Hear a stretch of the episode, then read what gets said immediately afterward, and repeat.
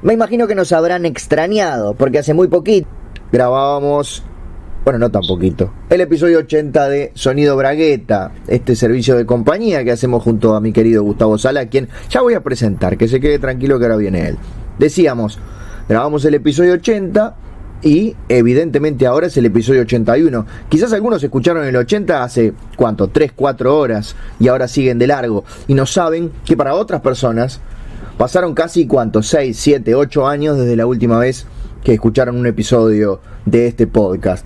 Para ellas, mi nombre es Ignacio Alcuri, quizás no lo recuerden. Para ellas también, ya les dije quién está del otro lado, pero lo voy a presentar y le voy a preguntar cómo está en este momento. O sea que voy a decir, ¿cómo estás, Gustavo? Muy buenas noches. Nacho Alcuri, aquí desde Buenos Aires, barrio de San Cristóbal, República Argentina, saludándote y Mm, diciéndote buenas noches, por más que no sea de noche, pero no me importa, total el tiempo es relativo, el día y la noche son conceptos abstractos que tienen que ver con lo que uno desee en su corazón. Muy bien, yo de hecho tengo una cortina blackout que está cerrada, así que para mí es lo mismo que si fueran las 4 de la mañana. Yo recomiendo una novela, una crónica, un libro que se llama Blackout de María Moreno, pero bueno, eso no tiene nada que ver con lo que vos estás diciendo. Sí, las recomendaciones por lo general llegan a los 20, 25 minutos de, de este podcast que bueno, que continuamos haciendo a la distancia obligada, pero que muy pronto, yo sé que muy pronto vamos a, a reencontrarnos, aunque más no sea en la mitad del Río de la Plata, en un choque de dos chalupas. Decías, Nacho, que estamos en el 81, el capítulo anterior fue el 80, y yo te digo que no siempre el tiempo y la numeración tiene que ser tan obvia. Por ejemplo, Charlie García y Pedro Aznar en los 80 habían hecho aquel disco a dúo Tango y después hicieron el segundo disco, la continuación, y le pusieron Tango 4. No existe ni el 2 ni el 3. ¿Y eso por qué fue? Porque me parece que habían quedado proyectos eh, sin completarse y esta sería la cuarta eh, continuidad y simplemente porque se les cantó. También está el caso, por ejemplo, del historietista español Albert Monteis, que en su momento, creo que década del 90, hizo un comic book, una grapa, una revista unitaria que se llamó Calavera Lunar, que es un número único, pero que él hacía pasar como parte de una continuidad y le puso creo que número ponerle 1720, un número así que evidentemente era un chiste con esto de las continuidades. Claro, o la recordada película, creo que la nombré alguna vez, recordada por el nombre más que por la película, que era olvidable, del Gran Wyoming, Vivancos 3, si gusta, haremos las dos primeras. Vos sabés que no la vi, pero es un tipo que me cae muy simpático, el Gran Wyoming, seguramente muchos lo conocimos, eh, en la película de Alex de la Iglesia, Muertos de Risa, ¿no? con Santiago Segura siendo ese dúo cómico donde terminan obviamente eh, más odiándose que amándose. Una película notable de humor negro y una comedia negra del cine español. ¿Qué has visto últimamente de este muchacho de la iglesia? Y no me refiero al cura párroco, sino al director de cine. ¿Qué he visto? Lo último que vi fue esta mm, serie que se llamó 30 eh, eh, mm, monedas o 30 mil monedas, no me acuerdo el número, hablando justamente de números. Por la inflación, para que te confirmo, creo que son 30, pero vamos, 30 monedas. Creo que son, creo que son 30 monedas. Claro, en Argentina ya son 30 mil. Puede ser, claro, porque va inflacionando también los números. Acá Tiburón 2 ya va como Tiburón 8. ¿Te gustó? Estoy por ver esa serie, pero necesito que me digas que te gustó para no verla jamás. Si querés te miento. No, decime qué te pareció, decime la verdad. No, arrancó, arrancó muy bien en el primer capítulo ya aparece una especie de monstruo muy bien logrado para lo que sería una serie de televisión, con una producción y se ve que pusieron mucha plata en efectos, en producción, pero después un poco me parece que es un fenómeno que se repite en las series, que es el, estiramiento, eh, quizás un poco excesivo de algo que no daba para tanto y bueno, si la cosa funciona hay que estirarla y la narración un poco se diluye, te diría Nacho, pero tiene cosas muy interesantes. Bien, así que veré si, si la ignoro como otras recomendaciones que has hecho. Sin embargo, cada tanto yo de repente no te lo confieso, lo hago en secreto, pero veo o leo cosas que me has dicho que valen la pena ser leídas o ser vistas. Igual antes me dolía, me clavabas un puñal en el corazón cuando yo te recomendaba alguna cosa eh, generalmente de corta duración y vos la ignorabas por completo, prácticamente escupiéndome en la cara de forma simbólica. Ahora ya, como sé que es así, como funciona, prácticamente me pasa inadvertido. Es casi que un paso de comedia, es como nuestros muertos de risa. Nacho, estamos en vivo eh, y vos sé que ayer me quedé pensando en una cosa reveladora. Contame, por favor. Que siempre estamos en vivo. A ver, por favor, amplía ese pensamiento. Te diría casi filosóficamente. O sea, todo el tiempo estamos en vivo. Vas a comprar pan y lo haces en vivo. Te vas a acostar y lo haces en vivo. Todo el tiempo estamos haciendo las cosas que hacemos en vivo, mientras las hacemos. Está bien, es filosófico, pero creo que es esos, de esos pocos filósofos vendría a ser Gustavo Sala de los que se entiende cuando hablan. Bueno, no como mi primo Elíades Ochoa, que como era gangoso, no se le entendía cuando hablaba. Y la gente pensaba que era mucho más interesante lo que decía que lo que realmente decía. ¿Y era filósofo? Sí, sí, pero por ejemplo decía, no sé, me acuerdo una de sus clases más recordadas en la UBA para ganar encuentros que decía, las cosas son las cosas, son repetidamente la y cuanto más es que tiene que oh, nada. Eh, eh, sí, muy interesante, pero no sabemos qué quiso decir entonces es que la gente, como le daba miedo preguntar y tenía miedo de ser cancelada y de que se la tome como una burla al gangoso, decía, qué interesante, tiene toda la razón, y se iba prácticamente como pensando que había asistido a una iluminación. Es como un día, un día este muchacho, muchacho, Solar iba a decir, miren que las letras de los redondos en realidad son canciones infantiles que yo he compuesto de niño y le pusimos música de grande y todo el mundo va, va a flipar en colores. Bueno, es como el arte bruto, ¿no? Esta cuestión de los niños y los locos que tienen una sensibilidad fuera de la común, que están a otro nivel, tienen como una conexión con el más allá, con el espacio, y nosotros los humanos mortales y simples no tenemos la capacidad para entender semejante magnitud conceptual. Es como que la vida cuando uno va creciendo te va poniendo barreras entonces los únicos que no tienen esa barrera son los que no crecieron o los que la propia locura se, se las derribó a, a palazos. Ya volvemos con el maravilloso mundo de Disney.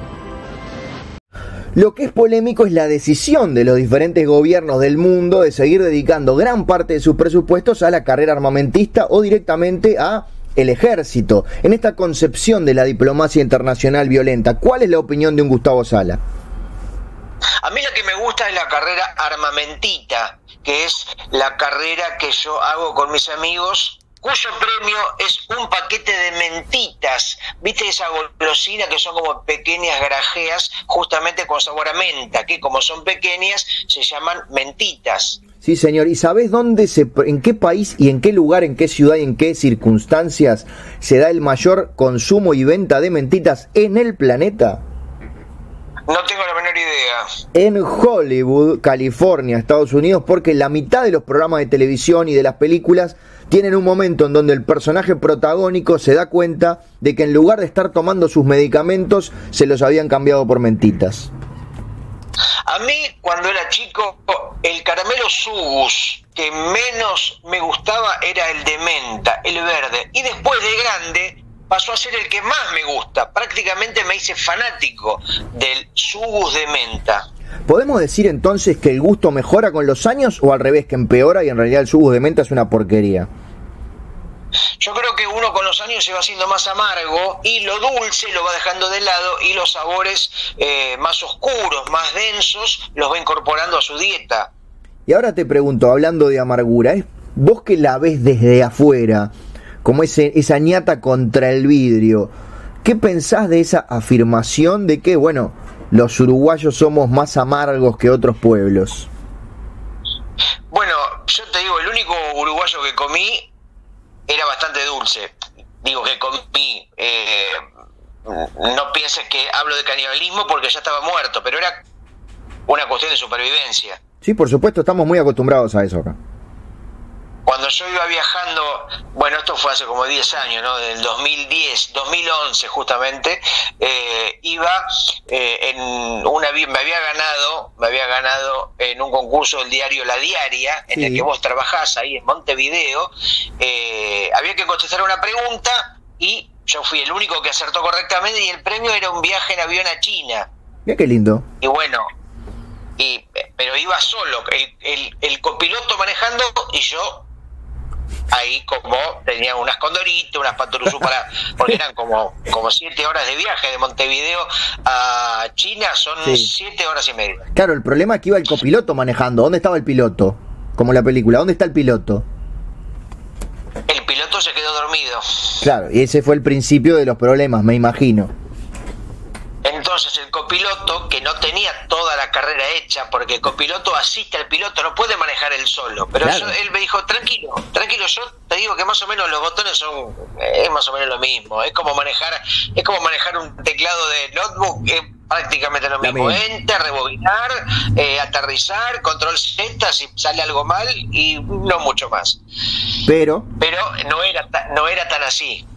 No era tan fácil se metió un alobatro en el ala uh. y empezó a carretear el avión. Claro. Empezó a echar humo por las turbinas, empezó a moverse, empezó a caer en picada y bueno, nos caímos en Lima, Perú, en el Amazonas. ¿Cómo? ¿Hay distancia mínima entre Lima, Perú y el Amazonas? Mala suerte para el copiloto que se le atravesó una rama de ombú en la cabeza que lo mató al instante. Uh. Y con tan buena suerte para mí que caí justo arriba de un colchón en el Amazonas. Fíjate la suerte que para encontrar un colchón en el Amazonas era un colchón de arvejas, un colchón natural. Un, o sea, gente que cultivaba arvejas y las había juntado todas en un sitio. Justo donde yo caí, que prácticamente de una comodidad, parecía que me estaban esperando. Y bueno, empezó a pasar el tiempo y lo único que había para comer eran ananá, frutilla y pera. Y a mí, vos sabés que esa fruta no... Pero Gustavo, ¿y las arvejas? Y, pero no, no me gustan mucho las arvejas. Pero, pero sos demasiado quisquilloso para estar muriéndote de hambre en la selva. Y bueno, pasan dos días y empecé a tener hambre, empecé a tener más hambre y estaba ahí el tipo que era un, gordito todo rosado sí. y me tenté. Entonces le probé una unita, le probé... Me acuerdo que lo primero que probé es un ojo. ¿Qué, qué, qué sabor tiene un ojo? Y es difícil de describir, es como ver un champiñón. Bien, es interesante. Digo, para no tener que hacerlo yo, lo, lo experimento a través de tu historia. Después le comí el otro ojito, lo dejé tuertito. No, si le comiste los dos, lo dejaste, lo dejaste cieguito. Bueno, ya estaba muerto igual, es un detalle. Podemos decir que todos los muertos son ciegos, ¿no? Sí, es verdad. Técnicamente sí. Pero para, y entonces... Una de las primeras letras de, una de las primeras sí. letras del Indio Solari. Todos, todos los muertos, muertos son ciegos en este cibercirco de Diapasón. Artista que hemos mencionado hoy más temprano en este mismo envío. Sí. Así que bueno, en definitiva me lo comí todo. Bien, y vos decís entonces que como eran ojos uruguayos, podía ser que tuvieran un sabor distinto. Lo que pasa son los únicos ojos que ha probado. Espero. Sí, son los únicos ojos que probé. Bueno, y, y eh, imagino que paraste ahí, no seguiste alimentándote del resto de la anatomía del copiloto. No, porque justo cuando iba, mira, iba comiéndolo hasta la cintura, o sea, me quedaba de la cintura para abajo completo, quedó como, ¿no? Como le, le faltaba toda la parte de arriba y quedaban las piernitas. Justo vino un avión, le hago señas, sí. baja, eh, y me ve, ve media persona, le digo, uy, ¿qué pasó con el, el medio copiloto? Eh, lo reconocieron por el pantalón que tenía. Dijo, claro. es Jorge. ¿Qué, ¿Dónde está el medio Jorge que falta? Y se lo comió y ahí obviamente iban a pensar mal si le decía que me lo comí yo. Claro, tuviste que mentir. Se los comió, se los comió aquel ñandú. Dije, justo veo que pasa un ñandú, viste que los ñandú son omnívoros. Sí, son muy de la selva del Amazonas. Y bueno, y como el tipo que vino a rescatarme era muy amigo de Jorge, el copiloto, dijo, ah, esto no va a quedar así. ¿Qué hizo? Se comió el ñandú. O sea, pero en, en la mente de esa persona, el, ese ñandú que se comió todavía tenía parte de su amigo en el interior. Sí, de una manera fue como mm, incorporar a su amigo, un hecho de amor. Primero, tuvo- el tema es que lo tuvo que agarrar a Ñandú. Claro, primero hay que Porque casarlo. corren. Lo tuvo que cazar. Por suerte tenía un fusil, así que no le tuvo, tuvo que con unos tiros ya lo mató. O sea, el tipo que iba en el avión, por las dudas, estaba armado.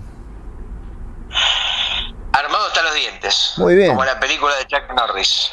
Y, en- y me imagino, después de ese momento, después de esa comunión con el ñandú, te devolvió a tu... a- o te llevó, a, te llevó a la China o te devolvió a tus pagos. No, primero le dije, mira, la verdad, me agarró como una especie de, no sé, de culpa. Le dije, mira, te voy a decir la verdad. Al medio Jorge que falta me lo comí yo. Uh, se lo confesaste, ¿Eh? Sí, al principio le cayó mal. El ñandú. No, que yo le haya dicho Ah. que me comía a medio amigo. Claro, Y después me preguntó, che, ¿y estaba rico? claro. Y vos le dijiste la verdad. Y le dije, mira, rico es un kilo de helado de Cadores, rico es una mozzarella grande de Guerrín. No te diría que Jorge podría decir que se trataba de alguien rico, pero ante una situación de, de- de hambre como la que yo tenía, eh, viste, cuando hay hambre no hay copiloto duro. Claro, igual las referencias que hiciste, el, el público uruguayo no las entendió. Necesitamos una referencia alimenticia gastronómica de nuestro país. Bueno, rico es un pancho del sport del bar Sporting, Claro. un- perdón, un chivito del bar Sporting. Totalmente. Rico es una mozzarella de la pasiva. Rico es un eh, eh, un eh, sorrentino de El señor de las moscas. helado de Conaprole, de Conaprole. Vos sabés que está muy remozado el señor de las moscas, no lo vas a reconocer cuando vuelvas. ¿Estás hablando de el bar Marbella frente a Parque Rodó? Eh, no me acuerdo si se llamaba así, pero era frente al Parque Rodó. Creo que se llama Estoy casi seguro que se llamaba Marbella y te cobraba 10 pesos para entrar a los baños. Sí, no eras cliente. Una- un acto de tacañería pocas veces vista en la humanidad. Sí, bueno, en realidad era, era, era más bien más que de tacañería, de fobia a los pobres para que no entrara la gente. Sí, efectivamente, muy bien, siempre con esa memoria, Gustavo. Qué, qué, qué lindo poder conversar con una persona que lo recuerda todo, como el anti-memento. Sí. No recuerdo el nombre del lugar que hemos comido alguna vez pastas muy cerca de tu casa sobre 18 de julio, eh, una, una esquina, no sé si es Castrobo, que tenía un gran nombre Castrobo, y mira, me lo había olvidado. Gracias por hacérmelo recuperar. Por favor, es un placer. Es como Astro Boy sin la última letra y con una C al principio. Así que en definitiva, el tipo este que nunca supe el nombre, Sí. ¿no? el que vino al rescate, eh, me dijo, y ahora lo quiero probar. Así que lo que quedaba del copiloto lo comimos entre los dos. Una piernita cada uno. Sí, exactamente. Bueno. Y los testículos se los, se los dimos a... los enterramos. Justo te- antes de que te pudiera preguntar por las partes íntimas del copiloto, ya me lo habías contado. Ahora, dijiste los testículos. ¿Qué pasó con, bueno, con el, con el pequeño copiloto del copiloto? No sé si me El pito me lo comí yo. Ah, el bien, pito bien. me lo comí yo. Bien, bien, bien, El bien. pito me lo comí yo. En Open mind. sándwich. Open mind. En sándwich. Bien. Como en pan de, en pan de pancho.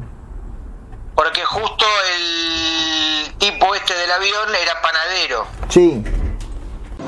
Ya volvemos con el maravilloso mundo de Disney. Perdón, pero estaba hablando con nuestro abogado, el doctor Cureta, que nos decía que por favor no reveláramos el nombre del copiloto. Pero dicho esto, podemos decir que te comiste el, eh, bueno, el miembro viril, que enterraste los testículos, todo eso está bien. Lo único que no podemos hacer es dar su nombre completo.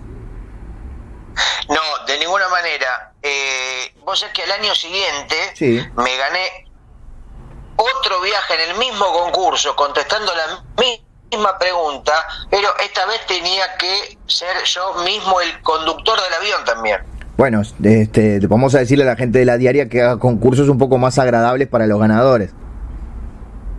Aprendí, hice un curso, un tutorial de YouTube Sí. como para manejar avi- avionetas, ¿no? que son tres clases, te dan un título certificado, te lo mandan al WhatsApp, lo imprimís, lo presentás en la cámara del avión, que es el sindicato AEPRO, el sindicato que controla todo el tema de la aviación internacional. Por supuesto. Y bueno, fui, fui, este, cargué nafta y fui a, al Amazonas y se me ocurrió pasar por el mismo lugar donde había dejado enterrados los testículos de Jorge.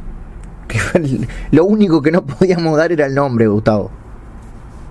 Yo ya había dicho que se trataba de Jorge, ¿eh? Bueno, no des el No dije apellido. nombre completo. No des el apellido. No, el apellido no lo voy a decir. Bien. No voy a decir que era. No, no, Jorge Contevecchia de ninguna manera. Bien, perfecto. El, eh, ¿Estaban enterrados o algún animal salvaje los había recuperado? No, vos sabés que creció. Creció una plantita. Ah, o sea, había, había vegetación sobre el sitio del enterramiento de los testículos de Jorge.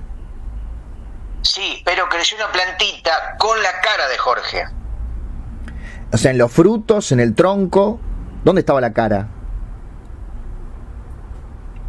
Para imaginármelo, básicamente ser con más sabia, con todo el, el- el- el- el- los ríos de, de flujo que crecen sobre la tierra se conectaron con esos con esos testículos y emergió de la tierra una especie de planta con la cara de Jorge como si fuera la cosa del pantano. Claro, muy. Pero, ¿y eso lo tomas como un final feliz, como una advertencia de la naturaleza? ¿Qué sería? No, y yo cuando me acerco y lo veo, digo, Jorge, Sí. sí, acá estoy, estoy, me dice, no aguanto más, no puedo moverme, estoy acá estático, soy una planta, o soy un ser vegetal. Y bueno, le digo, es así, te pido disculpas, yo no, no, no respondí de mí, viste que el hambre te ciega. Eh, y Sí. me dice, te pido por favor, eh, sacame de este calvario, no, no, no tengo nada, no tengo, no hay wifi, no tengo para ver, no sé cómo terminó Games of Thrones, estoy desesperado. Y por supuesto, eh, mi corazón es débil, así que lo, lo, lo- le pegué un tiro, le pegué un tiro. Sí, te iba a decir, si tu corazón es débil, hay algunas medicinas para eso. No, me refiero a que soy un hombre emocional. Si Ah. a mí alguien me pide que lo arranque, lo arranco. Claro. Ahora, un pequeño detalle que Jorge no tuvo en cuenta. Jorge estaba, estaba muerto. De última, fuiste el responsable de darle una segunda oportunidad en este mundo. Y, pero fue una oportunidad horrible porque tuvo una sobrevida o una reencarnación absolutamente lamentable, ¿no? Era para volver al mundo, para tener una vida oscura y sufrir, para eso me quedo en el más allá eterno. Bien, o sea que Ah. terminaste con ese Jorge en, en estado vegetal. Así culminó la culminó, perdón, culminó la aventura. Sí, le pegué, tuve que pegar varios tiros porque yo no le quería pegar en la cara, le quería pegar en el tallo, ¿no? Porque imagínate que tampoco No, obvio. iba a ser tan salvaje, ¿no? Tan, tan sanguinario. Pero era finito el tallo. Era muy finito y muy alto, era como 5 metros para arriba, estaba la cara arriba, estaba como muy en, muy en el aire, sobre los árboles estaba la cara de Jorge. Ah, en un año había crecido bastante. No, muchísimo, y viste lo que es la sangre, la tierra del Amazonas, digo, vos tirás, eh, te tirás un pedo y crece un árbol. Sí. Vos tirás, un, un- tirás una tapa de Coca-Cola y crece un- una fábrica de Coca-Cola, es así, es pura vida. Y bueno, y entonces lo, lo interesante es que vos pilotando pudiste llegar a todos esos lugares que, o sea, sos, sos realmente un profesional. No has tenido ningún accidente, ningún problema en todo este tiempo. No, el tema es que yo como tiraba un montón de tiros hasta que justamente le dé al tallo finito, Sí. maté un montón de animales. Ah, ¿alguno en estado de, en peligro de extinción? Sí, extinguí el tapir. Ay, Quedaban cinco. ¿y mataste a los cinco? Maté a los cinco, sí, sí, maté a los cinco. eh, así que bueno, no. O sea, qué, qué mala puntería para algunas cosas y qué buena puntería para otras, porque digo, no le invocaste a la planta, Sí. pero sí a la familia de tapires. Bueno, pero es una puntería involuntaria, que es la peor de las punterías. Sí. Y bueno, eh, podrías, podrías haberlos enterrado y que surgieran cinco plantas con cara de tapir. No se me ocurrió. Bueno. Ahora me lo venís a decir. Bueno, pero en, en ese entonces no nos conocíamos. No, la verdad que. me- No, está bien, estuve mal yo, estuve mal yo y te pido, te pido mil disculpas, no va a volver a ocurrir. La próxima vez viajaré en ¿Por el tiempo para darte consejos. volver, Sí. cuando me voy a subir al avión para seguir el viaje a Japón, o sea, cuando continúo el viaje, Sí. me había olvidado de cerrar la tapa del, la tapa del, del coso donde va el- la nafta. Y había perdido un montón de nafta, o sea que no podía, no tenía para volver. Ah, ¿hasta dónde llegaste? Hasta el Amazonas. Ah, no, claro, de ahí no pudiste salir directamente. Claro, y pasaron los días y me empezó a dar hambre. Y ahí justo había plantas de ananá, mandioca, frutilla con crema y ensalada de fruta. Y amigos, es que justo esas frutas no... No te gusta. Y agarré y me comí los, me comí los tapires. Bueno, está bien, estaban muertos. De última no, no había nada que se pudiera hacer. Eh, así que, bueno, y ahora estoy trabajando de piloto de avión. Ya que hice el curso y aprendí, eh, trato de sacar un mango, ¿viste? Te iba a preguntar, no, me, no estamos hablando, no estás hablando vos desde un, desde un vuelo, ¿no? Estás en tu casa. No, no estoy en mi casa, estoy en mi casa. Yo eh, no mezclo eh, trabajo y placer. Bien, está bien, sí, yo tampoco. Yo por general sufro todos mis trabajos. Mezclo otras cosas, por ejemplo, Ferré con cola. Bien, tampoco es una cosa así como iconoclasta, ¿no? Lo hace mucha gente. Mezclo otras cosas, como por ejemplo, medialunas con café, que para mucha gente es algo intolerable. ¿Tomar un café y comer una media luna? No, sumergir la medialuna en el café Ah. y comértela embebida en el café. O sea, como si la medialuna fuera una esponja que incorpora lo que recibe de café y vos te comes una medialuna húmeda, humedecida y caliente por el brebaje llamado café. Claro, el tema es si, si vos podés pensar, bueno, esta es una comida que me gusta, esta es una bebida que me gusta, entonces otro día podés eh, meter el sándwich caliente en un vaso de Sprite y tomar el resultado. O comer. No, porque ahí no funciona. No, si digamos, si fuera como vos decís, que todo lo que te gusta mezclado funciona, no, porque no siempre se da un resultado feliz. O sea, me gusta la pizza, Sí. me gusta el vino, no voy a mojar la pizza en el vino, porque no funciona. Pero la media luna del café se produce un milagro que es una de las mejores resultantes en cuanto a mezclar dos situaciones de este tipo. Sin embargo, me decís que mucha gente está en desacuerdo con esta práctica. Sí, no sé vos, bueno, vos sos un hombre que no toma café, No. sí comes media luna, pero Como media luna, pero nunca, prácticamente nunca he tomado café en mi vida, así que no voy a empezar ahora por esta recomendación. Bueno, hoy hablamos de que las cosas amargas te esperan en la vida. Me parece que estás en una edad que podrías incorporar la cultura del café a tu vida. Eh, estaba pensando ir más por el lado del tango, que es otra cosa así con visos de amargura y de vejez. Quizás se podría mezclar el tango y el café, ¿no? Tomas un café mientras bailas tango, lo que implica un manejo del cuerpo, ¿no? Para que no se te vuelque el café y no te quemes. Claro, o sumergís el, el- el gorro de tanguero en la taza de café y después lo comes. Así que no sé qué dirán nuestros oyentes, pero yo creo que la media luna en el café eh, mejora la media luna. Como sabés qué hacía yo, por ejemplo, de chico, Contame. agarraba los chupetines, los chupetines, Sí. los ponía en un vaso de agua, el chupetín eh, pelado, por supuesto, no sin la cobertura, Sí. eh, al descubierto, la cabecita descubierta, y lo ponía en la heladera o en el, o en el congelador. Sí. Y quedaba como, le daba un nuevo sabor, o lo revitalizabas, el agua fría. Pará. El chupetín. Pará, pa- pa- di- voy a, voy a repetir, voy a fantinear lo que me acabas de decir porque no te termino de entender. Vos ponías un chupetín adentro de un vaso de agua y ponías el vaso de agua en el congelador. O en la heladera, porque, no, porque si no se hubiera Ah, congelado. el Ta, ta, congelador. ta, ta, ta, ta, en la heladera. Entonces después sacabas un chupetín frío, húmedo. Sí, exacto. ¿Y, y era más rico eso? Sí, más rico. Está bien. No, no, o sea, te creo, por supuesto, no has dicho cosas mucho más inverosímiles, pero me parecía un poco raro y, y quizás la gente que nos esté escuchando ya puede hacer la prueba en sus casas y antes que termine el programa leemos los mensajes de aquellos que probaron el chupetín en, la, en un vaso de agua en la heladera.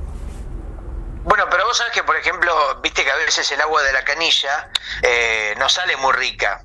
Es verdad. No sale, no es lo mismo que comprar un agua mineral, tomar el agua de algunas canillas.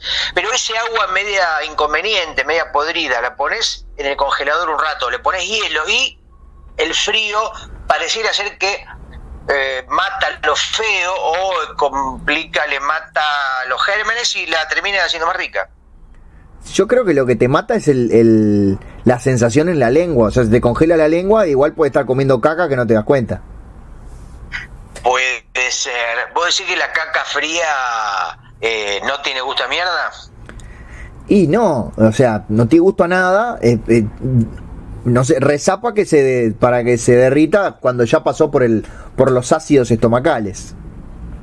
¿Alguna heladería debe tener helado de caca?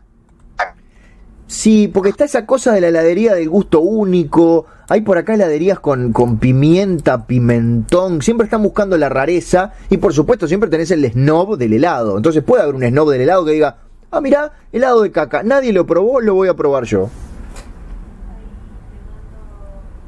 Yo creo que incluso alguien como para querer ser el único, el primero, el original, ¿no? Desafiar un poco la norma social y digo, ah, helado de caca, bueno, déjenme a mí, yo soy, me entrego, ¿no? Como Bill Pullman salvando al mundo en el Día de la Independencia, siempre el personaje heroico que entrega su vida, bueno, entrego mi dignidad, voy a comer helado de mierda. Sí, igual te digo una cosa: que en este momento yo, bajo ningún concepto y por, ni- bajo ninguna obligación ni fuerza, voy a googlear helado de caca porque seguramente alguien no solamente lo hizo, lo comió, lo vendió, se lo dio a sus amigos y lo filmó en YouTube.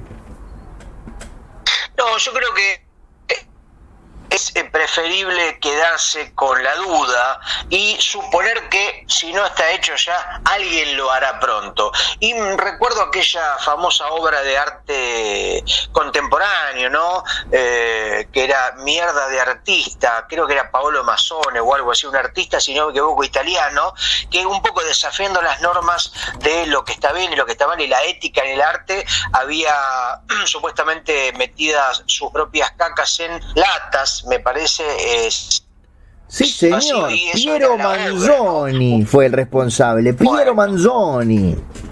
Exactamente, que no sé si eran supuestamente una cantidad de latas que incluían supuestamente su mierda, Mm, no sé si venía con una especie de sello con la fecha y la firma del artista o del dueño que había cagado esa caca, pero de última supuestamente tampoco, probablemente sea incomprobable, ¿no? Por ahí no tenía nada y uno era más la idea que la propia la propia caca. ¿Querés que nos saquemos la duda en Wikipedia, Gustavo? Si querés te cuento a ti y a los oyentes. Dale, a ver qué dice. Esto no sé si la década del 60, la época donde Andy Warhol era vanguardia o qué. 1961. ¿Andás clarito? ¿Andás volando o estás googleando Mirá. antes que yo? No, no, no, si acá no tengo ninguno, no, no estoy, no, eh, Google es lejos de mí, por favor. Bien.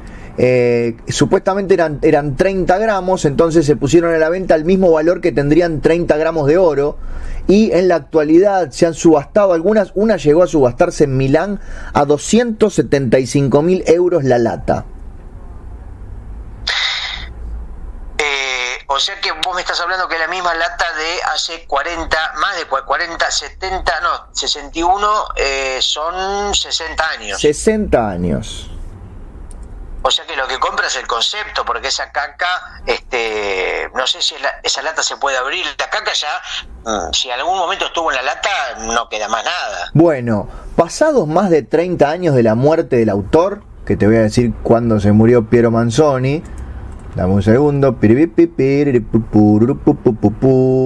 En el. Uy, en el 63 se murió. Para mí que se. O sea, cagó y cagó fuego. Eh, su amigo Agostino Bonalumi reveló que las latas contienen solo yeso. Sin embargo, parece que ninguna ha sido abierta, pues al hacerlo su valor disminuiría gravemente, así que se sigue especulando sobre su contenido.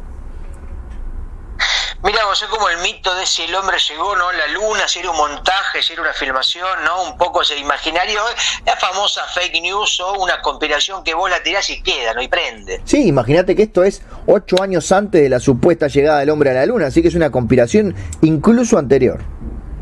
En este caso, la llegada de la mierda a la lata, ¿no? Tú lo has dicho, ¿fue era mierda o era Stanley Kubrick filmando un trozo de yeso? A mí el que me gusta es el Piero, pero el único. Sí. ¿no?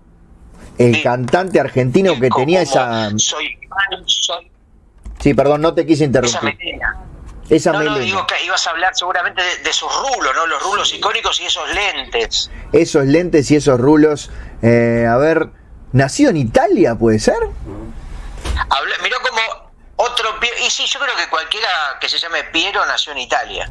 Nacido en Galípoli, Piero Antonio Franco de Benedictis. ¿Habrá metido también su propia caca Piero en lata? En algún disco, capaz, porque no todos los temas pueden ser éxitos. No, pero Piero, me parece. Vos sabés que si no me equivoco, el tema Mi Viejo de Piero es la canción más versionada o unas de las canciones más versionadas del mundo tiene no sé si 200 o más, 300 versiones, eh, incluso está en japonés me parece. Mirá, no te creo, pero igual es un, es un dato, aunque sea imaginado, inventado, es un dato muy interesante. no, no, no perdón, no es, te pido que me respetes un poco mi, mi, mi, mi, sabiduría, porque esto es un dato que lo escuché más de una vez, incluso dicho por el propio Piero, el compositor de la letra, porque la letra, si no me equivoco, no es suya.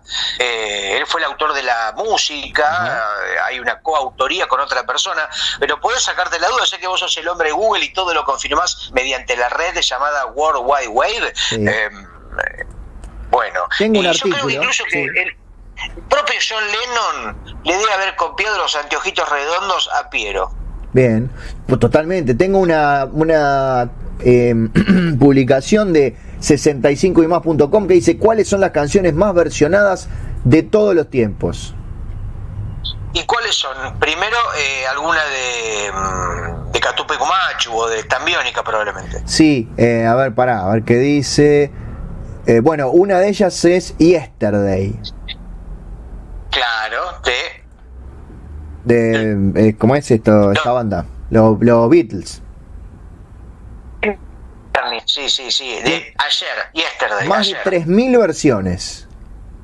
Ah, mira, no, para ser la número uno no es tanto, ¿eh? No, no, no. Después viene Georgia on My Mind de Ray Charles. Mira.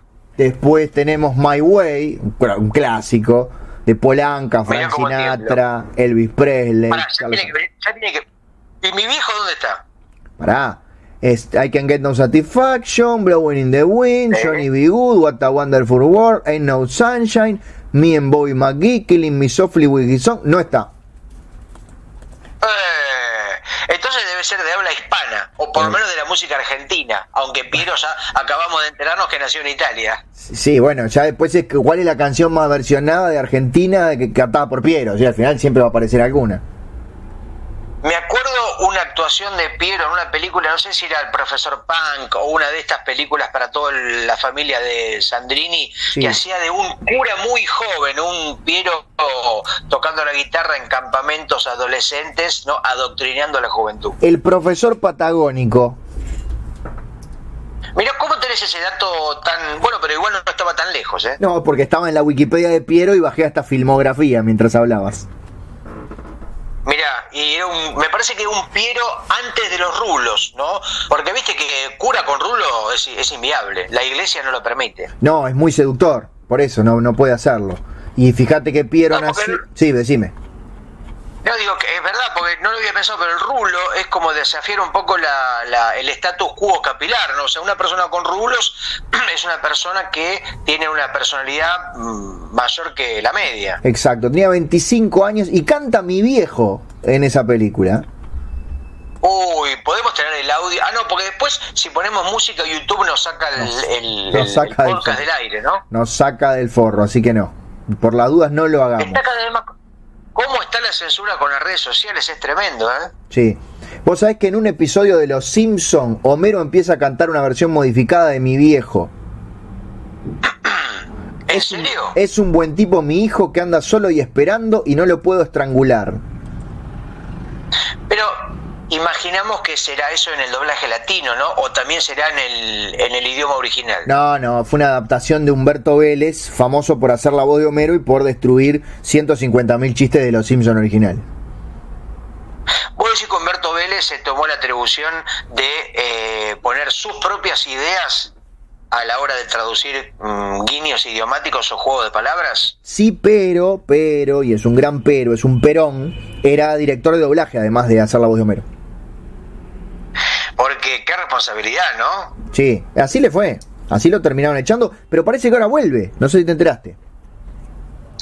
Eh, bueno, ya hemos discutido, ¿no? Incluso me dejaste participar, dar mi punto de vista en tu nota, en la diaria, otra vez aparece la diaria, en este, esta nota que hiciste sobre la continuidad y no sé qué temporada número de Los Simpsons, donde el lugar común es atacar los últimos no sé, 15 o 20 años o 10 de los Simpsons diciendo que ya no, no son lo que eran y que perdieron calidad.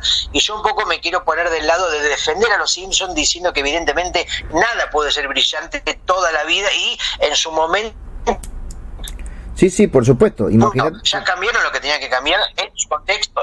influyeron a toda la animación, a todo el mundo del humor. ¿Qué cree que sigan también estando al, al frente? No se puede, es imposible. Ahora, echaron a Humberto Vélez en 2005 y en 2021 lo vuelven a contratar para hacer la voz de Homero. Yo creo que debe ser un poco una bendición y una maldición, ¿no? Ser Humberto Vélez o ser la voz de alguien tan icónico, ¿no? Imagínate Humberto Vélez en cada asado, cumpleaños, fiesta de 15, que tenga que hacer el Homero, grabarle el mensaje de contestador a todos los amigos. Debe ser un poco una condena al infierno. Pensemos, ¿cuántos mensajes de contestador automático habrá grabado Humberto Vélez en su vida? incalculable, más versiones, más de la cantidad de versiones que hay de Yesterday. o de mi viejo. Probablemente. Incluso cuando me acuerdo que acá, no se venía a Buenos Aires alguna de estos Fantabaires o alguna de estas convenciones de cómic, mal llamadas convenciones de cómic, eh, y por ejemplo iba al programa de Andy Cunesov o los programas más conocidos, era obvio que le iban a pedir, grabame un saludo diciendo que soy Homero, o bueno, ahora queremos hablar con Homero, ¿no? Y el tipo tenía que hacer el chiste cuando evidentemente por dentro quería cagarlos a tiros a todos. Imagino, por ahí se divertiría, por ahí no. Yo no sé si se divertiría poner el tipo saca una novela y le, le dicen que haga Homero. Ahora, seguramente en esos 15, 16 años, algún pesito hizo eh, grabando cositas, yendo a convenciones. O sea, es una maldición, pero es una bendición también. Bueno, hablando de esto, el otro día escuchaba un comentario interesante acerca de esto y de los doblajes animados en tu programa, tu programejo de los sábados Olor a Geek, eh, donde un poco hablabas del paso en falso de Pixar que en la versión argentina habían recurrido a voces reconocibles como la de Matías Martín, Fabio Posca, el negro Rada haciendo de Frozono en Los Increíbles, que creo que fue la única película que tuvo esa política y evidentemente quedó para los gente y no la volvieron a hacer. Lo hicieron también en Cars, creo que fueron esas dos. Ah, no, no recordaba. Seguramente en Cars con algún... Bueno, no sé si hay voces reconocidas del mundo de los autos. Eh, y eran, eh, no sé, el Loquito de Palma, esas cosas. bueno, claro, pero sí queda, queda, me parece. Yo creo que es un error, no sé cómo... Eh, a la gente le importa tanto saber las voces que, no sé, el burro de Re, que es Eddie Murphy, o que Cameron Díaz hizo tal voz, cuando me parece que eso eh, hace que aparezca más el mundo real. Sí. Estamos hablando de un mundo Sí, sí, totalmente fantasioso. acá me dicen por la cucaracha que Ratatouille también tuvo una versión argentina. Mira vos, no, no, lo, no, lo, no lo sabía, pero me alegra que hayan reculado y no hayan insistido con eso, que evidentemente la gente, me parece que te hacía salir de la película en vez de quedarte. Sí, imagínate que Los Increíbles el narrador era Lalo Mir. No, está bien que seguramente son profesionales en lo suyo, pero me parece que evidentemente no funciona, como para mucha gente no funciona mojar la media luna en el café con leche, para nosotros y para mucha otra gente no funciona poner una voz de alguien famoso de Argentina para una producción animada eh, norteamericana. Y otro tema que, que, más de una vez a mí me, me devanó los sesos y quizás a ti también, que es que no nos, no nos acostumbramos tampoco que el doblaje tenga malas palabras, que es muy raro porque vemos un montón de películas donde están fuck you, fuck you, fuck you, pero, pero después siempre es hijo de perra. El hijo de puta parece ser una cosa prohibida. Vos decís, pero vos decís en las películas animadas para adultos. No, no, no. Digo en cualquier doblaje o incluso hasta en los subtítulos de películas para adultos. Mira, vos decís que los eh, subtítulos son más pacatos y más conservadores que el audio original de las películas. Mira, los subtítulos han un poquito han avanzado, pero el, doblaje, por ejemplo, no sé, vas a ver eh, vas a ver tiempos violentos de Tarantino doblada al español y te, te meten unos hijos de perra por aquí y por allá. Sí, probablemente tenga que ver capaz que el subtitulador que tocó ese día, por eso un tipo, no sé, del Opus Dei o una persona, no sé, de la iglesia muy conservadora que trata de meter un poco su impronta y cambia para tratar de leccionar, no sé, por ahí el personaje de, no sé, eh, Sí. El de Vincent Vega, por ejemplo, que hacía John Travolta. Entre otros. Entre otras maneras. Sí, claro. la- Por eso en esa, en esa, en esa escena de perros de la calle donde, donde los personajes se juntan, se agarran de las manos y empiezan a rezar el Ave María. Eso fue, fue bastante cuestionado en los medios argentinos y uruguayos. Exactamente, Nacho. Eh, por eso hay gente que tiene la política prácticamente terminante de no aceptar ver películas en el idioma que no es el original. Sí, igual es, eh, es cierto que muchas veces si uno no lee rápido se pierde de cosas por estar subiendo y bajando con los ojitos en, el, en los subtítulos.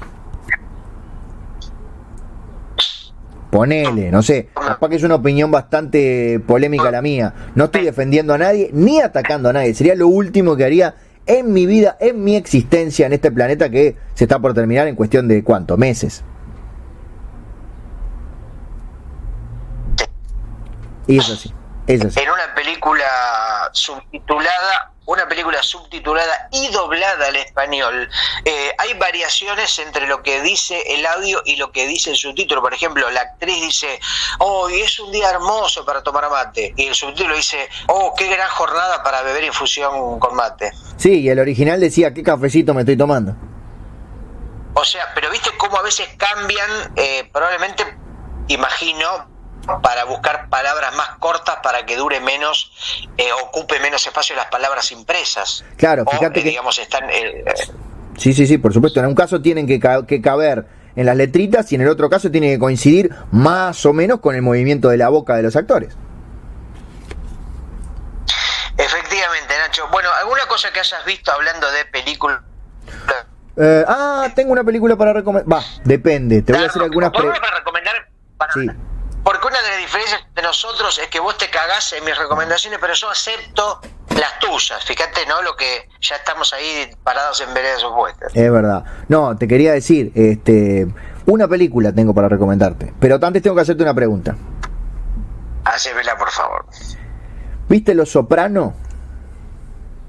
Sí, una maravilla total. Bueno, te recomiendo Los Santos de la Mafia, un nombre espantoso para una película que en inglés se llama The Many Saints of Newark. Ah, me parece que algo leí que es una especie de precuela o amplía el universo de los sopranos. Es una precuela de Los Sopranos, una película precuela de Los Sopranos ambientada a fin de los años 60, principio de los años 70.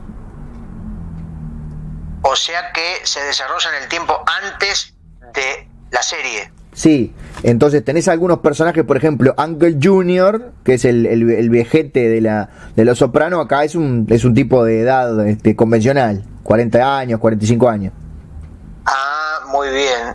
Y bueno, mira, qué curioso que haya sido una película y no una serie, ¿no? Sí, es que en realidad es una anécdota que no da para estirar mucho más, que habla de, de, de Vini Moltisanti, que es el personaje, es el padre de Christopher. De hecho, Christopher es el narrador de la película y es como su, su, su etapa, su pasaje comandando de la mafia en un, en un momento en donde había este, protestas raciales muy fuertes ahí en la zona donde se desarrollaba este, este, estos delitos. ¿Y hacen algún guiño tipo, uh, en algún momento de esto vamos a tener que hacer una serie o algo así? No, pero hay algunos guiños que a mí me molestaron bastante. Que es que aparecen algunos personajes jovencitos que después estaban en Los Sopranos. O sea, Tony Soprano está de adolescente, está muy bien y es interpretado por el hijo de James Gandolfini. Pero después hay personajes, no sé si recordás a Silvio y Polly. Eh, sí, por supuesto. Silvio era, eh, pará, Steve Van Sant es el guitarrista de, de Bruce Springsteen. Sí, señor. Y Polly era el veterano que tenía todo el pelo blanco. Claro, que estaba siempre en camiseta, un, un veterano duro, así, siempre en camiseta, muy peleador. Sí, bueno, estos dos personajes sobre todo los obviamente son interpretados por unos veinteañeros, pero que parece que, que hubieran venido de un baile de disfraces donde había que disfrazarse de Silvio y de Poli. Ah, hacen como una especie de cosplay juvenil de los personajes. Claro, pero con una con una, una interpretación medio afectada como, como de imitadores y claro, con, con los pelos y todo, pero casi como para que los reconozcas de lejos, como, ah, mirá, mirá, disfrazado, un tipo disfrazado de Silvio. Sin embargo, a pesar de estos comentarios, la estás recomendando. Sí, no creo que llegue, por supuesto, ni mucho menos al nivel de calidad de Los Sopranos, que es una de las mejores series de la historia. Pero es una historia de gángsters eh, interesante y muy bien contada. Y que, por supuesto, también amplía la historia de la serie. Me parece curioso que Los Soprano no haya tenido una película, ¿no? Donde muchas series como Código X eh, y algunas otras más han tenido su propia película. Sí, bueno, viste que David Chase, el creador, siempre fue como bastante este, eh, protector de su, de, su, de su trabajo, de su producto y además la desaparición física de James Gandolfini hizo que una continuación fuera virtualmente Bueno. imposible. Sí, por lo menos justamente no recurrieron a lo virtual, no hicieron el holograma de Gandolfini que hubiera sido un poco penoso, aunque podían haber hecho, por ejemplo, la versión de Los Sopranos mezcladas con Tron, ¿no? Sí. Y un Soprano 3, donde el mundo de la mafia, eh, como aquel capítulo de Los Simpsons, donde en su momento fue una especie de cosa revolucionaria y veíamos a Homero cruzar a la, al mundo virtual, ¿no? En esa especie de tejido 3D o 4D donde aparecía en esas en esa lógica virtual. Sí, igual te estás olvidando de un detalle, nada menor, que es que Los Sopranos ya experimentó con una versión virtual de un personaje y fue un desastre porque eran las primeras armas de la informática. No sé de qué estás hablando. Cuando muere la actriz que hacía de madre de Tony Soprano en la vida real, los tipos Sí. para cerrar su arco, hay un par de apariciones, ponele que se murió cuando terminó la segunda temporada, cuando terminó la primera, hay un par de episodios cuando arranca la temporada siguiente, en donde es como una cara que dice frases repetidas y el cuerpo que se mueve para otro lado, así como, "Rrr, y ahora me voy a morir. Rrr". ¿No te acordás? Ah, mira, no, no me acordaba esa anécdota, pero bueno, ya han quedado, se sabe, en el cine eh, muchos eh, experimentos fallidos o estas mezclas de motion capture o mezclar animación con realidad, con holograma, con archivo, donde el paso del tiempo las perjudica, como el expreso polar, ¿no? Sí, o las primeras películas, incluso las primeras figuras humanas de Pixar, que cuando no tenían todavía la, la, la, la, la, mm, la onda para hacer caras humanas eh, bien orgánicas y, Sí. y- y- y animadas bien, quedaban como uno, por ejemplo, creo que en Toy Story 1 el nene es un poco una marioneta dura, después fueron encontrando la plasticidad. Es que por eso este, recurrían a juguetes, insectos, aventuras en miniatura, todo eran animales, nunca eran humanos, porque las caras humanas le salían básicamente como el culo. Efectivamente, un poco salvando las distancias es como la obra del historietista Juan Jiménez, un ícono mundial de la ciencia ficción mendocino que lamentablemente falleció hace muy poquito por COVID, que creo que hasta el propio eh, Juan Jiménez decía que sus fuertes no eran las caras humanas cuando se destacaba dibujando naves y planetas y máquinas, ¿no? Era una especie de bestia de la ciencia ficción, pero aparecía algún tipo de dificultad a la hora de eh, las caras, el rostro humano. Exacto, fíjate, es un misterio, por supuesto. fíjate Pixar, primera película Toy Story, juguetes. Después bichos, insectos, Toy Story 2, juguetes, Monster Inc., monstruos, Buscando a Nemo, animales, Los Increíbles, recién Los Increíbles tiene como grandes protagonistas a una familia humana, pero claro, habían pasado casi 10 años desde la primera película. Recurrido a eh, el recurso, digo, recurrido al recurso, Sí. digo bien, recurrido al recurso de Tommy Jerry, donde únicamente aparecían los personajes adultos de la cintura para abajo. Sí, o la vaca y el pollito. O, por ejemplo, aún más lejos, toda la historia de la historieta Peanuts de Charlie Brown, Snoopy, donde creo que nunca apareció un adulto. No, y de hecho en la animación, cuando los adultos hablaban, se escuchaba. Es verdad, muy interesante. Ni siquiera la voz se permitía escuchar. No, y es, es, un, es un recurso. Hablando de, de Peanuts y por supuesto sus, sus choreos este, posteriores, agregaron la las animaciones de Mafalda a Disney Plus. Las animaciones aquellas míticas de Juan Padrón el cubano de la década del 70 u 80. Y calculo que son esas, pero ya mismo estoy entrando para confirmarlo, porque creo que no hubo otras.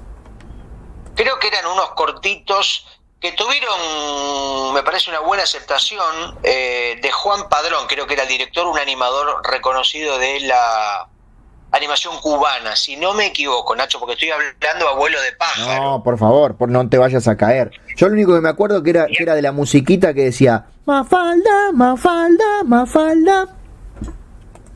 Solo eso. Ah, mira, por lo que cantás parece el tema Marina, Marina, Marina, Marina. Mafalda, Mafalda, Mafalda. Acá tengo el sonido original, tengo el sonido original de las voces de los humanos de las animaciones de eh, Snoopy, escucha. Sí. No, no, mira quién volvió. Por ejemplo, cuando un humano hablaba decía, ya, ahora van a hacer un Por ejemplo, decía, profesora, eh, ¿me puede decir dónde está el baño? El baño está por allá. Profesor, profesor, ¿me puede decir eh, dónde está eh, la sala de máquinas? La sala de máquinas está por allá. ¿Cómo volvió uno, el, el, el tercer integrante de Sonido Bragueta prácticamente es? Es así, porque es como el quinto soda, el cuarto soda, el quinto Beatle, ¿viste? Bueno, nuestro Claxon es el tercer bragueta. Sí, acá dice que son 104 episodios de un minuto, aunque me aparecen solo 98, así que voy a pedir que me devuelvan la plata. Pero son, sí, son esos cortos clásicos de un minuto. Mira, eh, pero bueno, vos sabés que los alguna vez así de repal, de, de, refilón en en su tinta, no, no, no, no, no, evidentemente todos no los vi, pero eh, por suerte no hubo largo de Mafalda, ¿no? Me parece. No, no hubo, eh, o en realidad quizás sí lo hubo y la fuerza del orden y una dictadura mandó a este, guardarlo en una caja fuerte para siempre.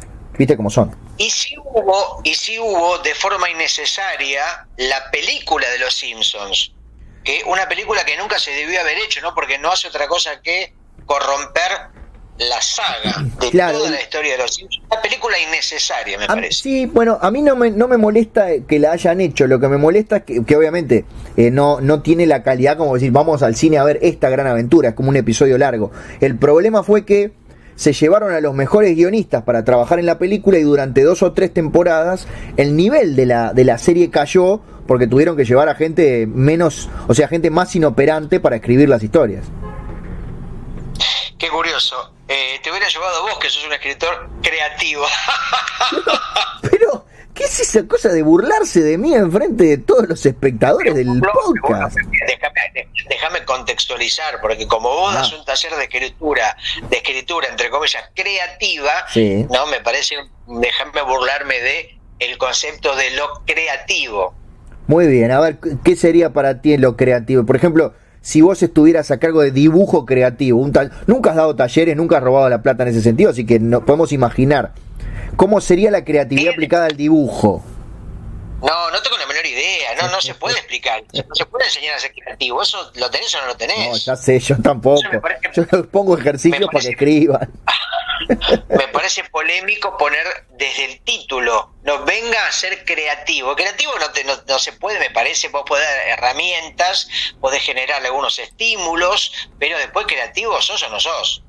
Pero vos decís que la creatividad es innata. No, ah. no dije eso. Ah. Pero lo pienso. y por ejemplo, ahora que, te está escuchando la gente y que esto está quedando grabado, ¿vos pensás que las personas de algunas naciones o algunas etnias en particular tienen una mayor capacidad creativa que otras? No lo podría afirmar, no tengo la menor idea. No conozco muchas etnias. No, no tengo un relevamiento de las creatividades de diferentes culturas. Zafaste, zafaste. Podías haber sido mucho peor la gente más creativa sea de un país que todavía ni siquiera se conoce, de un país escondido, de un país bajo tierra, de gente que nunca vio el sol, y no conoce los niños, como aquella canción de Sandra Mianovich o Celeste Carballo, que se Me contaron que bajo el asfalto existe un mundo de gente que, gente que nunca vio el sol. Y no conoce los niños, creo, ¿no? No conoce los niños, decir. Los ruidos. Sí, porque era muy silencioso. Ah, yo, yo vos sé que siempre me imaginé que hablaba de que no conocía a los niños y digo, qué cosa, qué letra distópica, ¿no? Donde solamente hay adultos y los niños son como algo fantástico. Era como la, la película esta Children of Men, cuando la humanidad dejaba de tener hijos. Bueno, sí, creo que la vi en su momento y no me gustó. No. Con una, una un actor trabajaba. Sí, en más de uno creo. No, no, pero un tipo que era medio conocido, pero que bueno, en su época era conocido. Clive Owen, ¿no apellido era?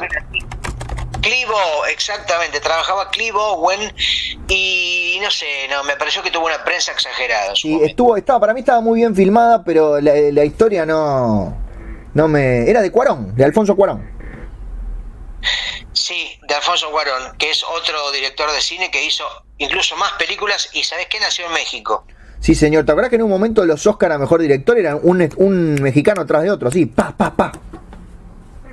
Claro, bueno, eh, mm, no hay película del Chavo, ¿no? No hay un largo del Chavo del universo de Roberto Gómez Bolaños. película del Chavo.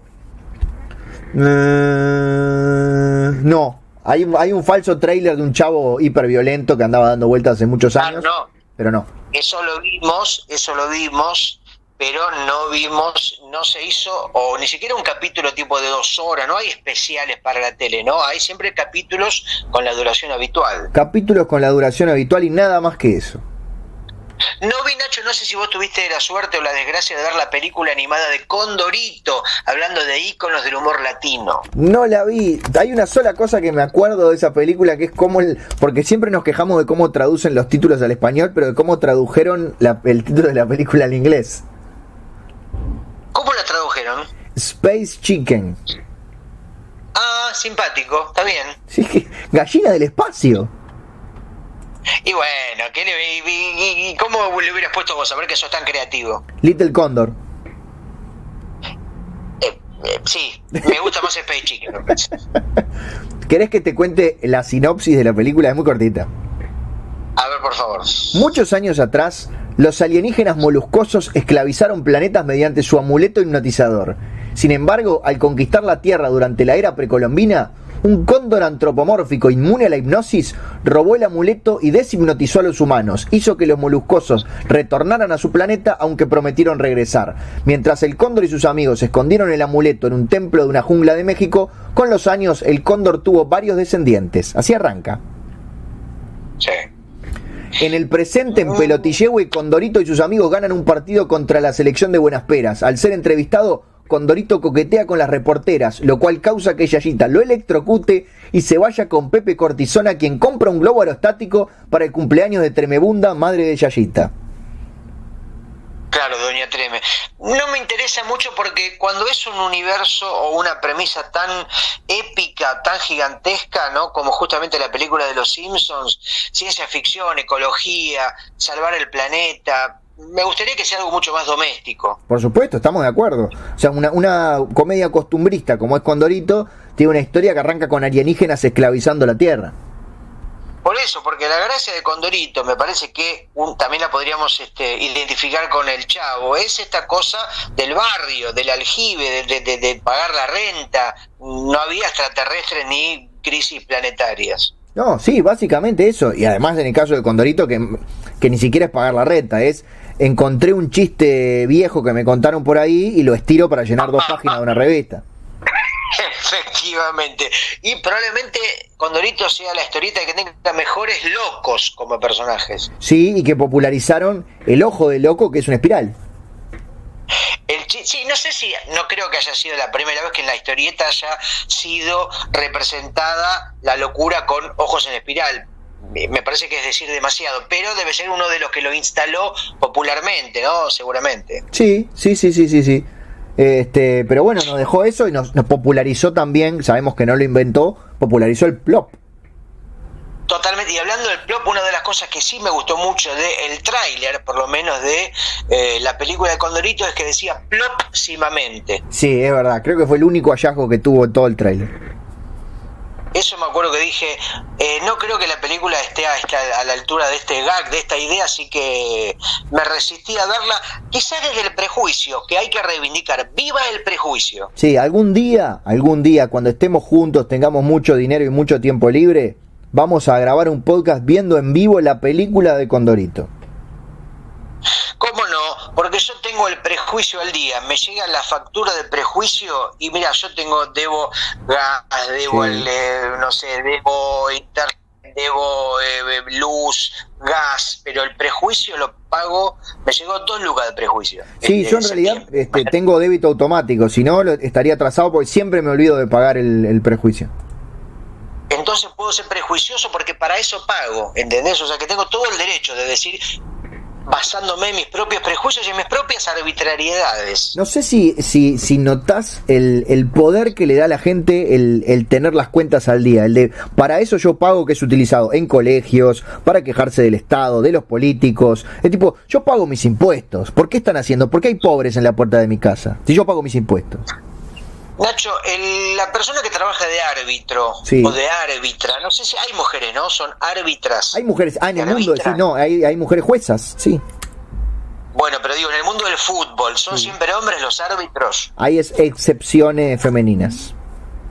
Bueno, digo, en la vida personal, el que trabaja de árbitro, Castrilli, por ejemplo, creo que le decían como el juez o el, el western o el, o el, no me acuerdo, la faraona, algo así.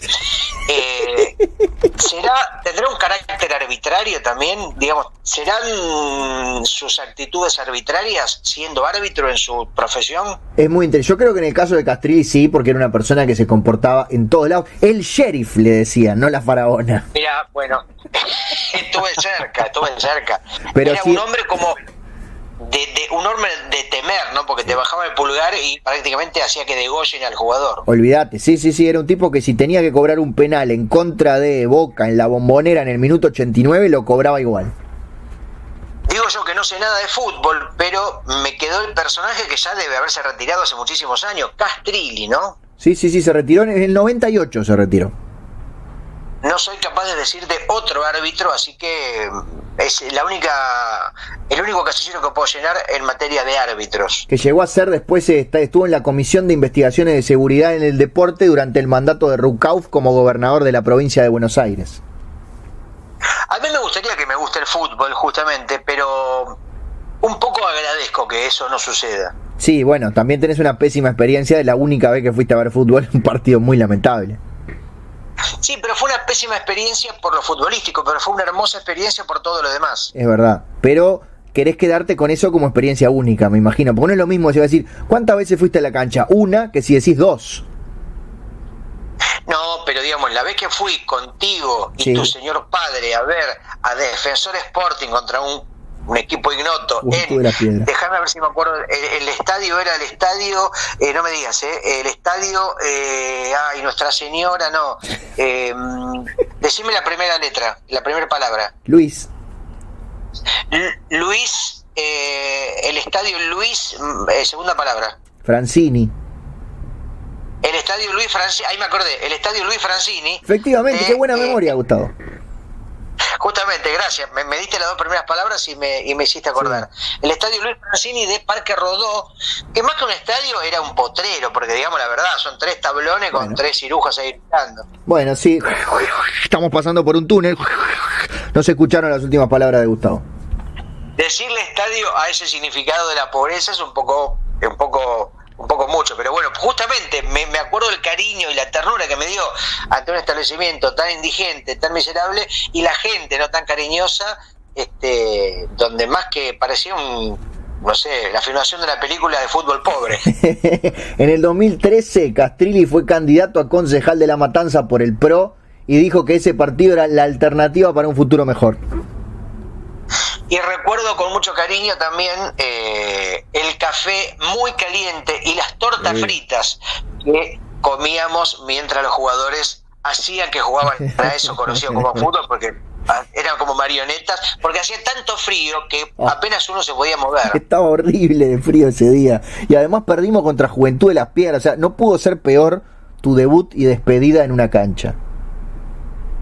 O quizá no pudo ser mejor, porque si hubiera ido, no sé, a ver, Boca contra, no sé, eh, Colo Colo de Chile, Sí. o Boca contra, eh, no sé, eh, Pete Pete de Arabia, o Boca contra, eh, no sé, eh, Pata Pata de Albania, Sí. eh, hubiera sido un, un equipo más, una, una con todas las cosas ya predecibles, ¿no? Como la película de los Simpsons. Pero ver este, esta, esta, este monumento a la ternura, a la indigencia, al costumbrismo que fue eh, el partido en el estadio Luis Francini, me lo recuerdo con mucho cariño. Sí, sí, sí. Una cosa que, que para que veas que soy tu amigo y te tengo en la más alta estima, que estés atento a la hora. A la hora, a la hora de que es hora. A la hora que es ahora, por las dudas que tuvieras algún compromiso. No, no, no, no, voy a, a- pero en un rato voy a Ta, ta, no, no. Porque tenía un mensaje tuyo que hablaba de esta hora en particular y no quería, es tan atractiva y atrayente nuestra conversación que no quería que te olvidaras. No, no, no, no, está, está, está todo en orden. Bien, podés acercarte al micrófono de nuevo entonces. Sí, por supuesto, por supuesto. Te decía que está todo en orden. Bien. Y- ¿Todavía, ¿Todavía no te acercaste al micrófono o lo estás tapando con un dedo? No sé para qué te pregunté, para qué te dije que vieras la hora. Ah, no, sé qué es el orden y qué es el desorden. No sé si ahí me escuchás mejor o peor. Perfectamente, perfecto. Es un placer hablar contigo, Gustavo. Porque ¿qué está para el micrófono? O sea, eh, yo por ejemplo, te lo digo como filósofo, yo voy a comprar pan, ¿no? Sí. Y el tipo me dice 200 pesos. Y le digo, ¿qué son 200 pesos?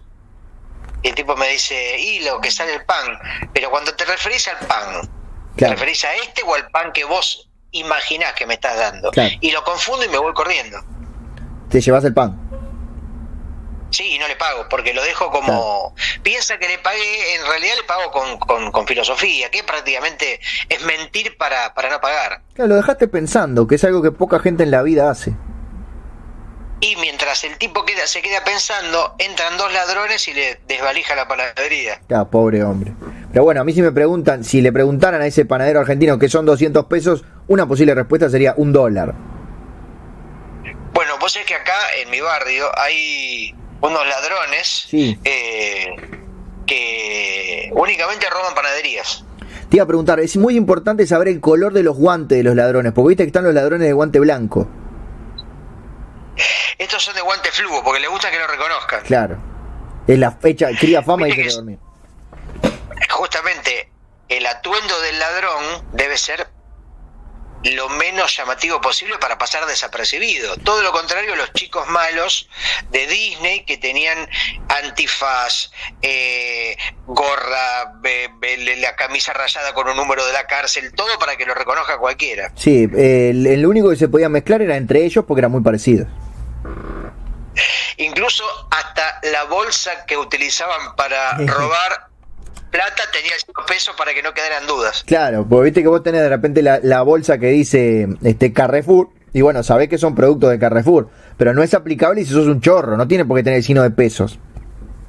Bueno, es un poco como acá cuando se instaló la cuarentena dura al principio que te decían únicamente se podrá salir para ir a la farmacia o comprar alimentos. Sí, Luego no se podrá salir bajo ningún otro motivo. Y a veces uno salía con la bolsa de los mandados para de última, ah, no, no, no, no, no, fui a hacer los mandados, a comprar alimentos, así que señor oficial, déjeme seguir, por favor. pero por ejemplo se fijaban que si era pan fuera pan del día, porque papá tienes una flauta dura dando vueltas hace años. No, no, no. Quería salir a caminar y llevaba la bolsa vacía cuando no iba a ir a comprar, pero digo, de última estoy yendo. Claro, ah, pero por ejemplo, de ahí a la vuelta, ¿te obligan a que hayas comprado algo? ¿Tenés que comprar por lo menos un ítem para poder volver? Eh, y es que yo nunca me sucedió, pero digo, si me hubieran intervenido, me hubiera interve- Sí. pormenorizado un oficial, hubiera dicho, no estoy yendo, señor, déjeme en paz. Claro. Aunque O estuvieras última le digo, eh, bueno, no, es que no, nunca, nunca hubiera dicho que estaría volviendo, siempre hubiera dicho que estaría yendo. Claro. Está bien. O sea, ¿pudiste, ¿pudiste engañar a las autoridades en cuántas ocasiones durante estos tres años de, no, no, te digo que nunca me sucedió, pero era una triquiñuela hablando de estos ladrones que en mi barrio únicamente roban panaderías porque son fanáticos de las facturas. Claro. Para, ¿Se viene un chiste con factura o no? No, no, no, no, no, ah, acá no, no sé por qué me relacionas con el chiste si yo te estoy te estoy contando cosas que suceden en el, en el barrio, ladrones de pan. Claro, pero como hablamos de ladrones, dinero, factura, podía ser que tuviera algo relacionado. No, de ninguna manera, de ninguna manera. Eh, y yo creo que se dejarían, se dejarían tener que dejar de llamar facturas para que no exista esta confusión, esta factura remito, no. Como, bueno, en Uruguay no le dicen de otra manera las facturas. Bizcocho. Bueno, ¿ves? Bizcocho es mucho más lindo que factura como palabra. Por supuesto, estamos de acuerdo. Pero vos, por ejemplo, si vos le pedís una factura en un bar de Montevideo, saben de qué se trata. Sí, te traen la cuenta. No, no, no, porque, bueno, ahí en todo caso yo lo que hago es mojo la cuenta en el café. Claro. Y ahí, bueno, Eso sí fue un chiste. Sea más, fácil, sea más fácil de tragar. Fue un chiste creativo, ¿ves? Ese fue un chiste creativo. Sí, sí, estuviste muy bien, la verdad. Debo confesarlo. Me cuesta muchísimo porque sabes que me cuesta reconocer las dos o tres ocasiones en toda nuestra relación en donde ha sido ocurrente. ¿Qué está haciendo, señor? Dice la camarera. Y estoy mojando la factura en el café. Y se cae para atrás y hace plop. Homenajeando a Condorito, al recientemente citado Condorito o, Chicken Space. Space Chicken, que además cuando tenían esa cosa de cuando decían, vos este chiste es espantoso, realmente no da para, para ponerlo. Porque ¿cómo puede terminar en plop algo tan horrible? Y bueno, ponía con Dorito diciendo, exijo una explicación. Una de las mejores frases de la historia, ¿no? De, los, de, los, de los latiguillos del mundo del humor. Claro, pero imagínate un chiste que termina con exijo una explicación es porque no tiene gracia, es porque no se entiende. Bueno, es un eterno dilema, ¿no? El humor tiene que tener gracia, ¿no? Hay que un poco... Yo estoy cada vez más cansado de la presión del remate, Nacho, te lo digo así, a vos que sos creativo. Sí, eh, yo en realidad la presión de la, la, presentación del chiste, a mí se me ocurren remates todo el tiempo, lo que pasa es que tengo que pensar lo que viene antes. Ah, qué canchero, encima te haces, no contés comida entre los, entre los, ¿cómo es la frase? No contés comida entre los pobres. Sí, este, básicamente no cuente dinero delante de los contribuyentes, pero bueno, no me sirve de nada tener solo remate, pues por ejemplo, ya se me ocurre un remate que diga, peor para mi suegra, que es un remate genial, pero primero tengo que pensar en escribir el chiste perdón, anterior. Perdón, pero eso no, no se lo puede considerar remate, eso es una idea suelta, o sea, el remate es tal de acuerdo al, al, camino anterior. Bueno, esa es tu forma filosófica de pensar. A mí se me ocurren los remates. Por ejemplo, se me ocurre otro. No, si el cielo va a estar así todos los días. Es genial, es hilarante, pero tiene que estar. perdón, eso no, es, eso no es. Eso, lo mismo que yo te diga, ay, Necho, se me ocurrió un remate. A ver. Un japonés, un japonés que está abriendo la cartuchera y dice, uy, en vez de lápices me pusieron una lagartija. Para que lo estoy anotando porque es buenísimo. En vez de lápices, ¿te lo puedo robar? Me pusieron una lagartija. sí, sí, pero es un remate nada más, es un remate. O un remate de un barco que se está hundiendo, un barco que se está hundiendo y el, eh, eh, eh, el comisionado dice Dice, debía haber estudiado aeronáutica. Debía haber estudiado. Igual das mucha información. Eso, eso es un remate. solamente tenés que decir la frase, debía haber estudiado aeronáutica. Después el resto lo tiene que pensar otra persona. No importa si es un barco. No, pero lo del barco, lo, del barco hundido es demasiada información. Me estás dando la comida digerida, que no soy un pájaro. Pero eso estoy describiendo, estoy hablando en términos de dibujo, de humor gráfico, te estoy ah. contando lo que lo que el ojo del lector vería. Claro, vos ves la última viñeta completa. Y por supuesto. Claro, no, yo lo pensaba más bien en chiste de la tradición oral. Por ejemplo, un, ah, remate muy común que lo he utilizado más de 15 veces, que es el famoso que te recontra. Pero claro, cada vez tenés que pensar una premisa distinta. Pero eso no es un remate, eso es una, frase. No, y depende de lo que venga antes. Si lo que viene antes es, es perfecto para ese remate, es un gran remate. Ok, vos estás hablando de... Está bien, lo que pasa es que yo no sabía que te referías a chistes orales, yo estaba pensando más en historieta o en humor dibujado, Nacho, por eso la diferencia conceptual. No nos estábamos entendiendo desde ese punto de vista, pero estamos hablando de lo... O sea, vos hablas, de remate, por ejemplo, como... Eh, Con culo entraba mejor. excelente, excelente. Casi que no precisa premisa. O, ¿para esto quería zapatos? Sos muy bueno, podrías dedicarte a la escritura de remates. O, la peluca de mi suegra era más barata. Bueno, ya me estás humillando, ya afloja un poquito, porque a mí me cuesta bastante tener remate. Gusto al oro. Pero, che. Ese es el helado que quería. Bueno, ta, ya quedó claro que sos mejor que yo, lo lograste. Me humillaste enfrente a todos los oyentes Sí. de Sonido Bragueta. Pero- Soy mejor, pero no soy creativo, entre comillas, como vos. Que eso es, es lo que me duele, que vos seas creativo y yo no. Lo sé, lo sé, pero no puedo evitarlo. Es, eh, fui, fui mordido por una víbora creativa cuando estaba en la cunita y a partir de ahí desarrollé estos superpoderes.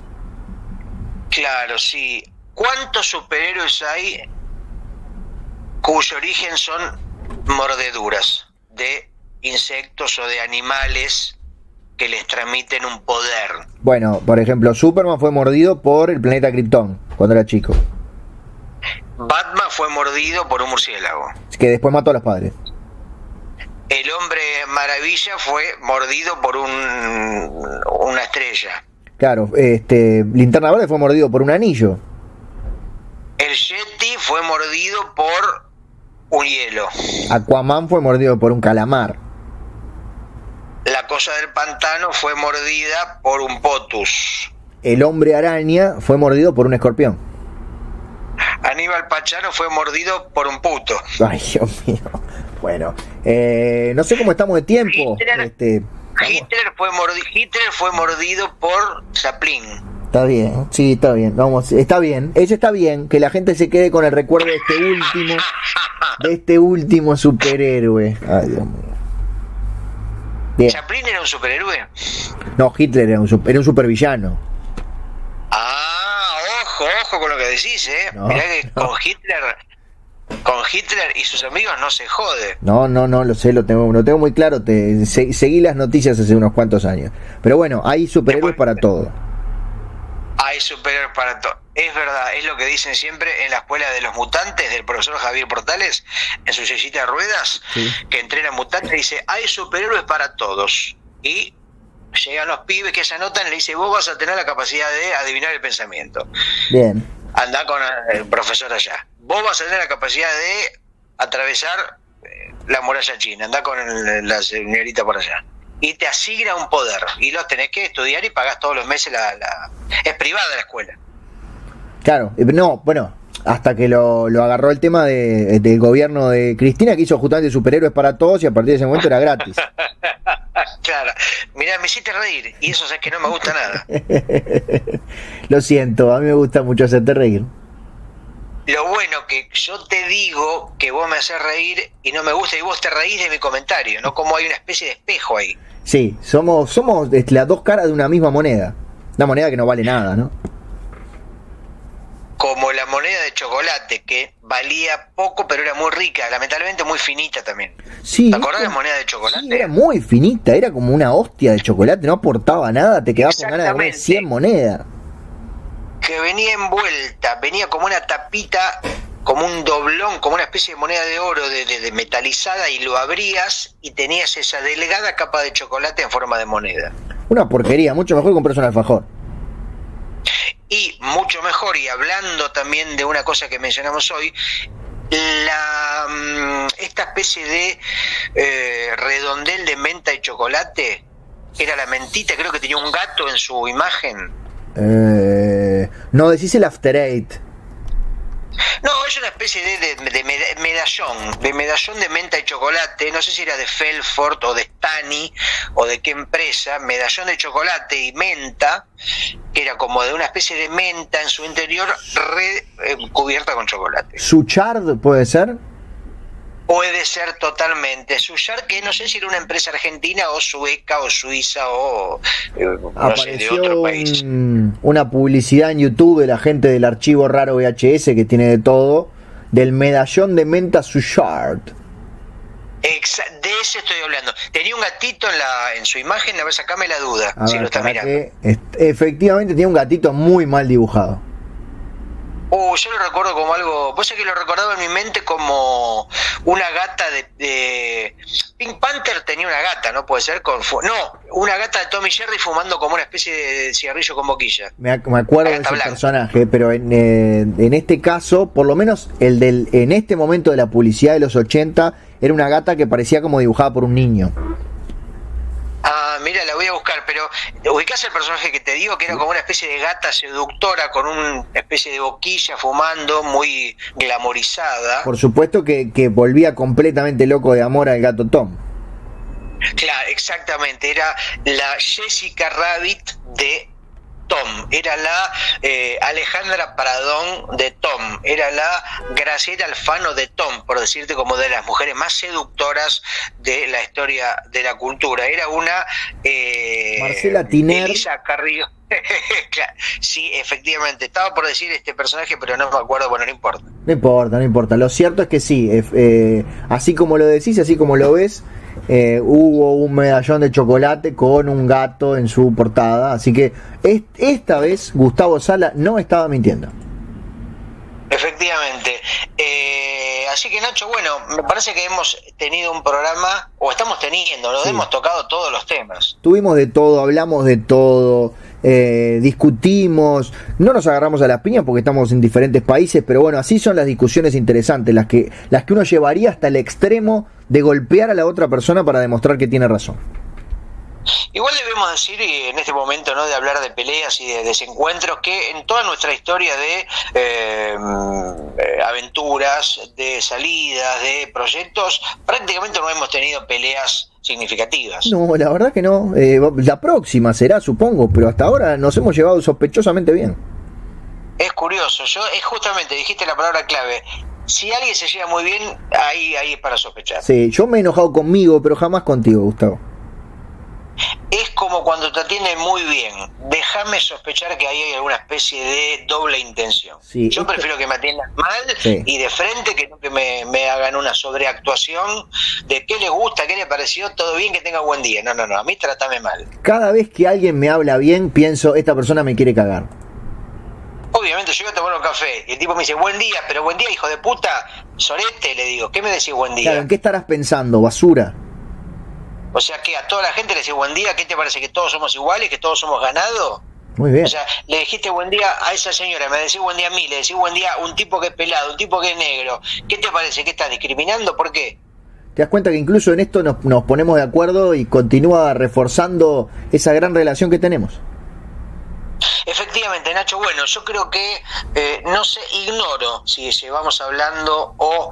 Eh, mm, sí, es una buena longitud para un episodio. Porque me quedé pensando, viste, esto de que eh, la gente que hace radio habla. Sí. O la gente que hace podcast habla, habla, ¿no? Pero viste que a veces el concepto de decir hablar parece que es menor que eh, conducir o de, no sé, desarrollar una actividad. Es como cuando los que dibujamos decimos, estoy dibujando o estoy trabajando. Sí, es verdad. Entonces. ¿No? Entonces nada, ¿por qué ah. tiene que tener toda una especie de... No, pensé que ibas hacia alguna parte, Gustavo. Sí, no, no, estaba intentando ah. un tejido mental, un pullover eh, simbólico, pero eh, que digo, no sé si mucha gente cuando es chica, por ejemplo, Lalo Mir decía de chico, yo de grande quiero trabajar de hablar en radio. Sí. El concepto de hablar, de hablar como trabajo, como mm, profesión, como actividad. Y de hablar en la película de Los Increíbles también. Pues claro, por ejemplo, los dobladores, ah, ¿trabajan de hablar? No. Tengo un chiste. A ver, por favor, para cerrar. Eh, no lo voy a hacer con acento gallego porque tenemos una gran comunidad española que sigue este programa. Era, estaba, era un chiste gallego, pero lo voy a hacer como un chiste de dos personas que dicen, eh, vamos a no decirle Manolo, a decir, che, Pedro, ¿no me acompañás? ¿A dónde? Tengo que ir a doblar una película. Dice, pero ya no las enrollan como antes. Eh, digamos, no me reí para afuera, pero me reí muchísimo por dentro. Lo sé. Aunque tenga cara de culo. Yo sé que sí. Y de esta manera, si te parece, cerramos un episodio más Sonido Bragueta. el problema de ese chiste es que el el remate ya aparece a la mitad, o sea, se ve venir demasiado, me parece. Bueno, pero que pasa un segundo entre la frase y el remate. solamente te limitaste a hacer una resignificación o adaptación del viejo chiste de la esquina, doblar la esquina, ¿para qué la vas a doblar si ya sigue o algo así? Si ya está doblada, bueno, pero yo conocía esta versión. Bueno, ah, yo pensé que como eras creativo lo habías inventado vos. no, no, la verdad que no. Ah, vos sos de los que dicen chistes ya que existen en la tradición oral. Pensaba que eras un hombre que únicamente inventaba sus propios contenidos. Eh, eh cada tan, muy cada tanto repito algún chiste de otras personas. Bueno, hecho, si te parece, cerra vos, yo no tengo mucho más para decir, es más, no tengo nada más para decir, así que esto fue el capítulo 81 de Sonido Bragueta, el podcast que escuchás vos y vos también, a vos te estoy hablando. ¿Qué decirles que no haya dicho Gustavo Sala? Que mi nombre es Ignacio Alcuri. Después todo el resto ya lo dijo él. Nos veremos entonces en el capítulo 82.